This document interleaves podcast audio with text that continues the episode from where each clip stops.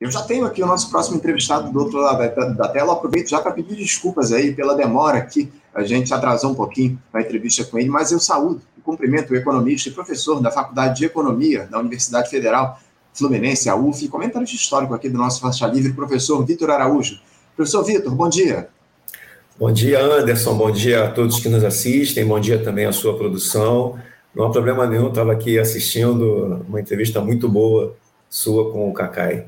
Vitor, agradeço demais a tua paciência aí nos aguardar para fazer esse papo aqui no nosso Faixa Livre, a tua participação mais uma vez no nosso programa. E a gente tem uma série de assuntos aí relevantes, porque essa foi uma semana aí repleta de temas é, importantes para o país lá em, em, discutidos em Brasília, Vitor. E, e, e, eu queria começar a, com você a partir dessa análise da aprovação ontem no Senado do novo arcabouço fiscal. O texto que veio da Câmara dos Deputados passou por algumas alterações lá na Comissão de Assuntos Econômicos, relatado pelo senador Omar Aziz, e acabou referendado em plenário por 57 votos a 17.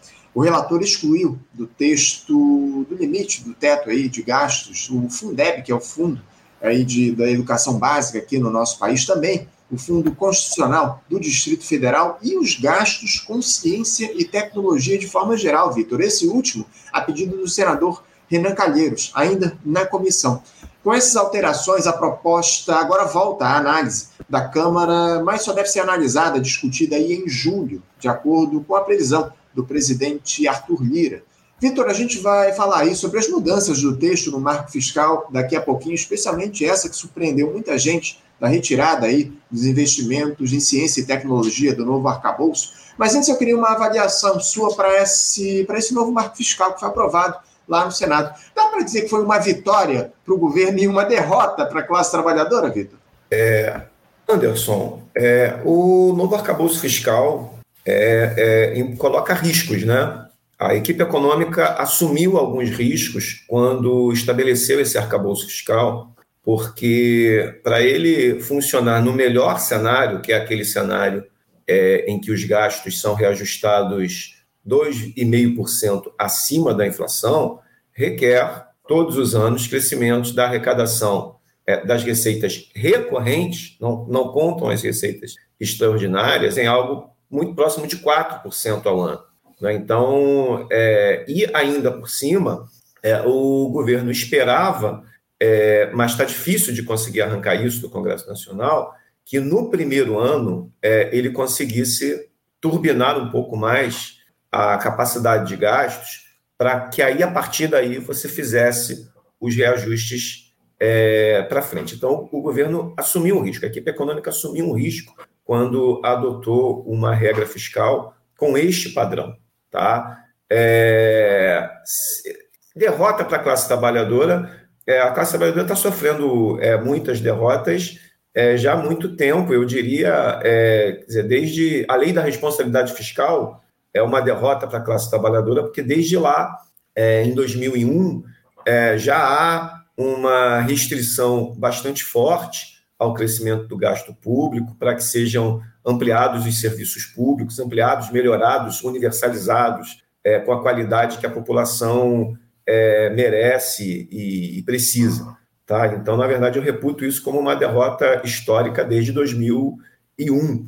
É, essa lógica piora com a adoção do teto de gastos em 2016 no governo Temer, e essa lógica da lei da responsabilidade fiscal retorna é, com este arcabouço fiscal. Ele tem alguns pontos que ele é um pouco melhor do que a lei de responsabilidade fiscal, como, por exemplo, o intervalo de meta de resultado primário, é, e tem alguns pontos que são um pouco é, piores, porque é, que é esse limitador de 2,5%, é, no máximo, quer dizer, na verdade, a, a despesa pode crescer até 70% do crescimento da receita, limitado a 2,5% ao ano. Então, tem uma trava é, que, que piora em comparação com a lei de responsabilidade fiscal.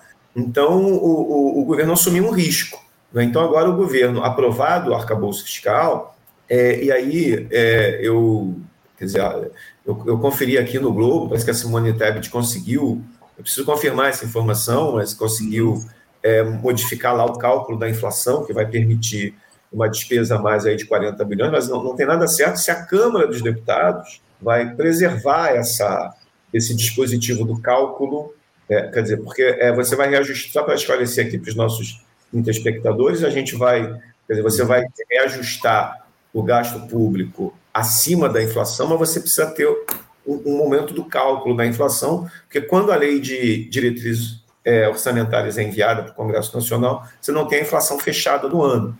Então, você tem aí uma controvérsia a respeito de como é que você faz o cálculo da inflação, quais meses que você utiliza como parâmetro, e tem uma expectativa de crescimento da inflação agora no segundo semestre desse uhum. ano, não é? porque é um efeito estatístico, porque é, o, o, o, vai ter uma reoneração de preços de combustíveis, então vai ter algum impacto. Então, o, o, o Ministério do Planejamento estava considerando com essa, esse resíduo da inflação no final do ano para reajustar os gastos para 2024. Uhum. Né? Então, veja, é um arcabouço que impõe restrições e, e para ele conseguir, para a gente conseguir é, ampliar gastos e atender a uma demanda social reprimida é, após todos esses anos de desmonte nos governos Temer e Bolsonaro, é, é preciso que se aplique o fator máximo de correção. E aí o governo, o governo assumiu o risco. Agora ele vai ter que fazer uma aposta é, numa reforma, na, é, no sucesso da reforma tributária, é, num amplo programa de reonerações, tá? e aí vai ter que brigar com os empresários dos setores desonerados que tem ampla representação no Congresso Nacional, é uma matéria muito difícil, né? A gente vai precisar acompanhar aí com, com muito uhum. cuidado é, os próximos desdobramentos, mas é, é, o que eu, a avaliação que eu faço do arcabouço fiscal é que o governo assumiu o risco. Uhum. Ô, Vitor, me surpreende muitas informações que você nos trouxe, que é correta, de fato, que o governo conseguiu é, inserir lá no texto do arcabouço, lá no Senado, essa questão relativa à inflação, né, nos períodos aí entre julho e dezembro do ano passado, porque isso estava colocado como uma, uma emenda que, que, seria colocada pelo senador Randolfo Rodrigues. E eu ouvi aí na grande imprensa ontem, acabei não, não me aprofundando muito, mas eu vi na grande imprensa que todas as emendas a esse relatório apresentado pelo Omar Aziz foi aprovado pela, pelo plenário, todas as emendas teriam sido rejeitadas. Então, provavelmente, esse texto deve ter eh, essa, essa particularidade, acabou ter, sendo inserida no próprio texto original do Omar Aziz, que foi aprovado pela, pelo Senado no dia de ontem. Enfim, agora, eu queria falar a respeito justamente disso, o, o, o, o Vitor, porque na primeira versão enviada ao Congresso, o governo tinha proposto considerar essa inflação apurada de janeiro a junho e também a estimativa de inflação para o período de julho a dezembro, ponto que foi alterado pela Câmara dos Deputados. O objetivo dessa emenda aí seria permitir que o governo possa prever no projeto de lei orçamentária o valor das despesas com base também na inflação de julho a dezembro. Essa mudança aí poderia abrir espaço, como você já colocou aqui para a gente, para o crescimento de até 40 bilhões em despesas para o próximo ano. Era uma argumentação justa aí, ou é uma argumentação justa essa da base do governo, o, o Vitor? Você, como é que você vê essa questão? Sim, é uma, é uma argumentação justa. Olha, 40 bilhões, imagina, 40 bilhões é, a mais ou 40 bilhões a menos, isso pode ser a diferença para orçamentos absolutamente importantes de programas cruciais é, nas áreas da saúde, educação, ciência e tecnologia, é, obras públicas que têm um, uma capacidade muito grande de geração de empregos, né, um efeito multiplicador muito alto. Então, esses 40 bilhões, certamente, é, quer dizer, é, certamente é, é, muito justo. Mas repare, é, o governo está barganhando 40 bilhões a partir de uma regra que ele mesmo criou. Uhum. Né? Havia necessidade, quer dizer, ele poderia talvez é, ter enviado para o Congresso Nacional uma proposta com uma regra um pouco mais frouxa é, e buscar na, fazer concessões no momento da negociação. Quer dizer, a gente, tudo isso aí já, já já são favas contadas, né? Mas uh, o governo está agora correndo atrás de 40 bilhões a partir de uma regra é, proposta por si próprio, né? Então é uma, é uma, uma contradição, né? Mas enfim, é, é o que temos. Sem dúvida. É mais uma das contradições né, que tá, estão colocadas aí nesse, nesse início de gestão Lula, enfim. Agora, em relação a essas mudanças, ô Vitor, que foram propostas lá pelo Senado, principalmente a que exclui os investimentos em ciência e tecnologia do limite de gastos. Qual é o impacto que isso deve ter para o país, caso, evidentemente, a Câmara aprove essas mudanças, Vitor? Inclusive, isso surpreendeu o próprio governo, né? É, seria certamente um enorme alívio para quem produz ciência e tecnologia, mas não só é, é porque ela acaba também, quer dizer, se você tira esse tipo de despesa é, dos limites é, do teto, né, você é, abre também algum espaço para que a ciência e tecnologia não tenha que disputar orçamento com outras áreas que também poderiam sair perdendo.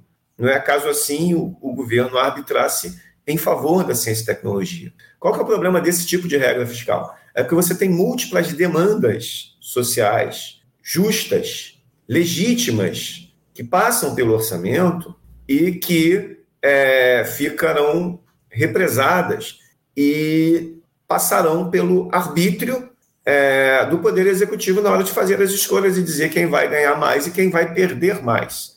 Não é? É, acho que a gente tem alguma, é, algum consenso na sociedade de que saúde e educação são, é, digamos, as despesas mais importantes ou mais meritórias, mas é, é, a gente também precisa ter rodovias em segurança para que é, os ônibus e carros possam e caminhões possam trafegar com segurança. existem as demandas da ciência e tecnologia, como foi colocado aqui, enfim, que, que ficaram fora é, desse limite. É, existem é, as demandas dos programas sociais, existem as demandas é, do sistema de aposentadorias e pensões, das políticas de transferência de renda. É, então, existem múltiplas demandas que, quando você coloca aí uma regra fiscal restritiva, é, você acaba fazendo com que essas múltiplas demandas, no limite, vão competir entre si e vão requerer que alguém arbitre quem vai levar mais e quem vai levar menos, quem vai sair ganhando e quem vai sair perdendo. As demandas ambientais são demandas justas. A gente precisa ter concurso público para contratar é, servidores para fazer a fiscalização ambiental, para fazer o policiamento ambiental, e etc, etc. Então, é, esse é, é o problema desse tipo de regra. Né? É, é claro que que se o ponto de partida pudesse ser né, um orçamento mais, mais poupudo, é, isso vai, vai permitindo que se acomode algumas dessas demandas é, iniciais. Né? Mas é, é, é, eu, coloco aqui, quer dizer, o governo, o governo assumiu o risco. O governo assumiu o risco ao colocar esse tipo de regra é, num cenário em que a negociação é extremamente difícil, em que o Congresso Nacional parece ser extremamente hostil a propostas é, de orçamentos um pouco mais generosos. Né? Então, ah, bom, qual, qual, é o espaço de negociação que o governo teria? Não sabemos, mas é, ainda assim me parece que é, talvez o governo, talvez o governo não estivesse esperando é, que o Congresso fosse mudar a, a regra do cálculo é, da inflação, enfim, a gente não sabe como é que ocorrem essas coisas por dentro dos bastidores. Uhum. Mas, é, de todo modo, é, é, é, muito, é muito estranho, é muito esquisito, é, e a gente precisa bater nesse ponto. O governo está tendo que barganhar 40 bilhões numa regra que ele próprio estabeleceu.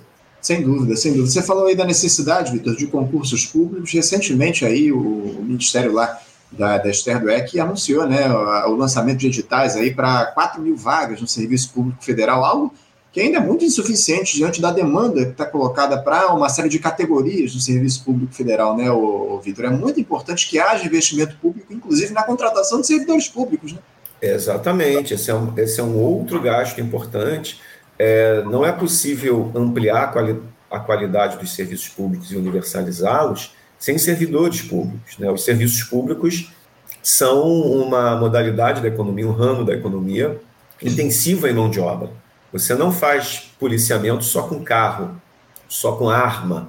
Você precisa ter é, os servidores. Você não vai fazer a fiscalização ambiental só com equipamentos e drones. Você precisa ter a, a, os servidores da fiscalização ambiental. Você precisa dos professores, dos médicos. Você pode equipar uma sala, de, um, um centro cirúrgico com equipamentos de última geração, mas você precisa ter servidores contratados, qualificados para atuar. Você não vai fazer um bom atendimento médico é, se a cada consulta o paciente vai ser atendido por um médico diferente. Então, você precisa ter uma carreira de médicos é, estáveis que possam acompanhar aquele paciente. Né? Então, é, a, a, a, recomposição do serviço público requer também a contratação de servidores públicos.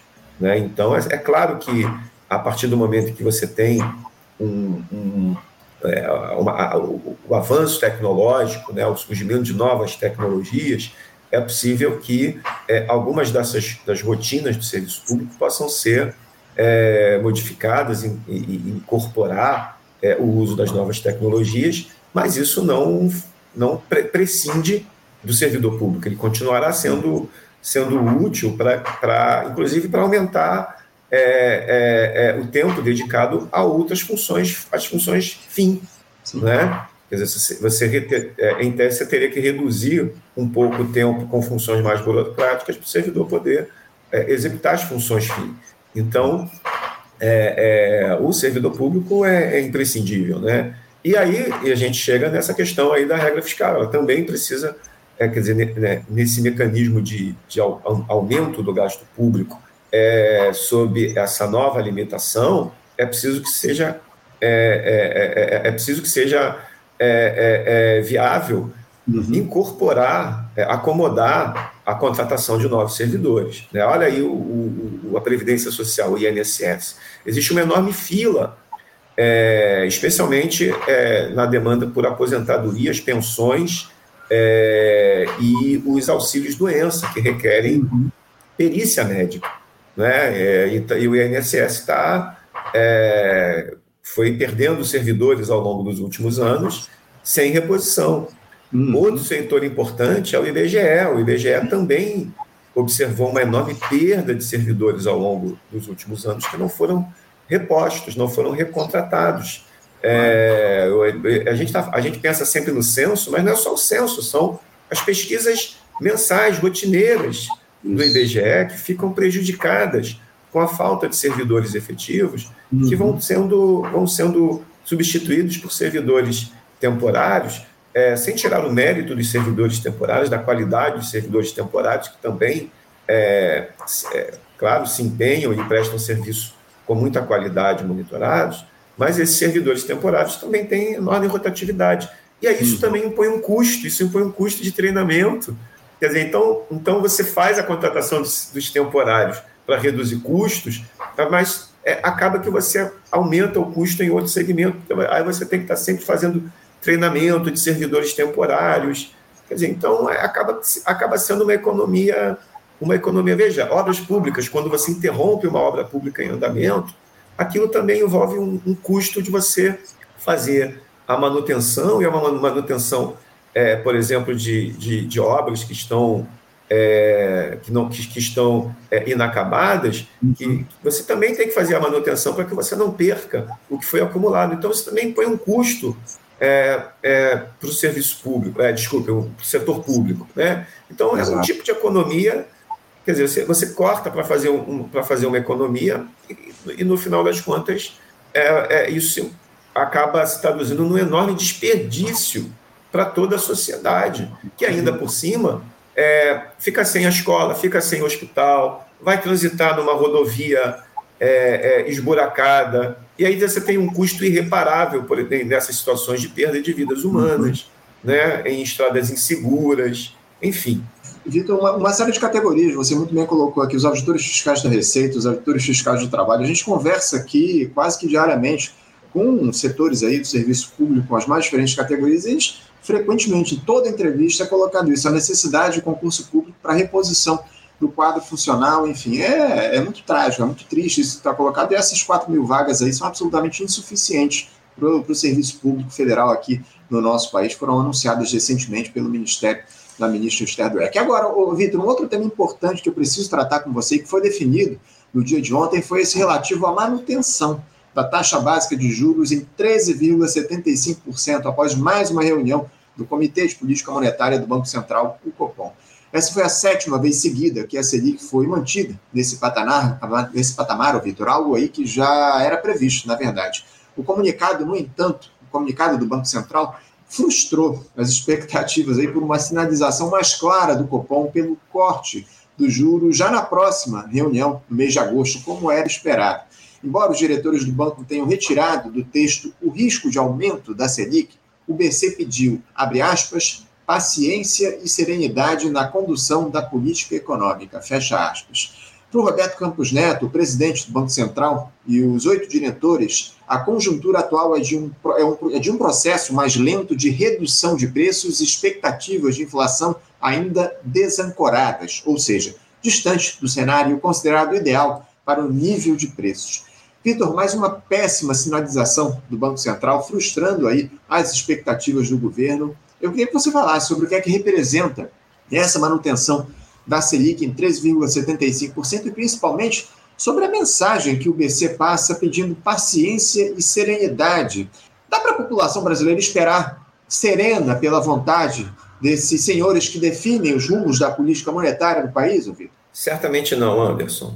É, não há, eu vou, vou insistir aqui, é, não há menor necessidade, não havia menor necessidade do Banco Central é, preservar a taxa de juros nesse patamar. O Brasil é, lidera o ranking mundial de taxas de juros reais. É, à medida que a inflação vai caindo, a taxa de juros real vai subindo.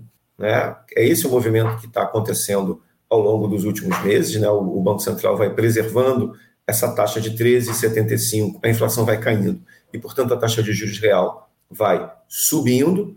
É, um longo período de taxa de juros real alta vai sufocando a economia, porque essa é a taxa básica de juros. Né? Então, ela, ela provoca o encarecimento é, do crédito. É, Para o consumo, talvez ela afete um pouco menos, porque as taxas é, que financiam o consumo são imorais. Cartão de crédito, taxa de 400% ao ano, certamente não vai ser afetada por, por, por uma redução de 3 ou 4 pontos percentuais da Selic. Mas as taxas que são cobradas pelos bancos para o setor corporativo, aquelas taxas que financiam capital de giro, né, que, que, que, que são, são, são taxas importantes para que as, as empresas possam é, realizar as suas rotinas de, de, de produção, contratação, etc., de contratação de, de, de, de, trabalhadores, e, enfim, tomar as suas decisões é, mais rotineiras é, no seu dia a dia, é, essas taxas punem é, setores importantes da economia e isso é, sufoca, né? É, e tudo isso a pretexto de combater uma inflação que já está agora em patamares é, eu diria que civilizados, é, eu não vou defender que a inflação convirja para a meta, porque eu discordo dessa meta. Que essa meta é uma meta é, menor do que a média de inflação histórica que a gente tem no Brasil. Uhum. Né? Então, é, é, a gente não precisa alcançar essa meta. Embora eu vou, eu vou sim criticar a gestão do Roberto Campos Neto, porque é, ele tem sido incapaz de entregar a inflação dentro da, a inflação dentro da meta vou fazer essa crítica. É, pode parecer uma contradição, eu sou contra essa meta baixa, mas o, o, o, Roberto Campos Neto sacrifica a economia em nome dessa meta e não entrega a meta, tá claro? É, a inflação tá, já está cedendo, a gente já tem uhum. muito espaço para poder é, o Banco Central é, iniciar, já poderia ter iniciado já há algum tempo é, um processo de redução é, da taxa básica de juros. É, a taxa de câmbio tem se apreciado enormemente. Veja, a gente agora está operando com uma taxa de câmbio agora que está em torno de 4,80, né? tentando alcançado agora é, a casa dos 4,70. Né? É, então a inflação vai continuar nesse, nesse, nesse, nessa trajetória benigna.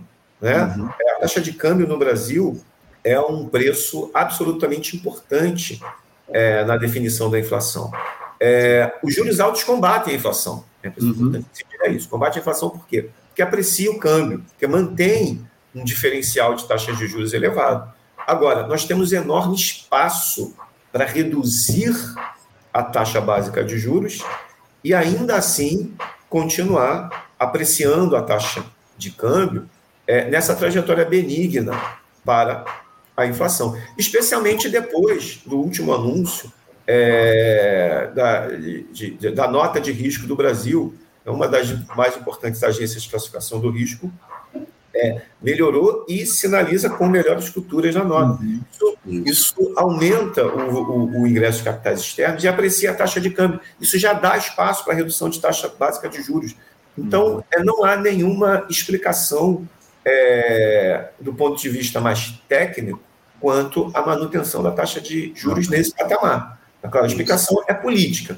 Tá? O, Banco Central está a serviço de alguns setores é, muito restritos da população da sociedade brasileira que ganham com as taxas de juros mais altas. Você se refere a Standard Poor's, né? Aquela a, que, que é, reduziu aí os riscos em relação à economia no nosso país recentemente. Agora, Vitor, o, o nosso espectador aqui, o Ipatia, ele faz um comentário aqui muito pertinente diante da realidade que está colocada. Ele diz aqui, ó, as políticas monetárias estão adequadas ao programa de governo, que é priorizar o lucro dos financistas parasitas. Qual é a surpresa? A permanência do Campos Neto no Banco Central foi apoiada pelo Lula ainda em campanha. Justamente nesse sentido, Vitor, eu queria trazer aqui um, um último questionamento aqui para a gente fechar o nosso papo. Diante de um quadro como esse, onde o BC não dá qualquer sinalização de que vai baixar a Selic, não é hora de o presidente Lula tomar uma iniciativa mais contundente e enviar ao Senado um pedido de troca na direção do Banco Central, visto aí que o Campos Neto, por dois períodos consecutivos, não manteve a inflação no centro da meta, Vitor? Não é hora aí de passar esse desgaste todo que o governo está tendo para as mãos dos senadores?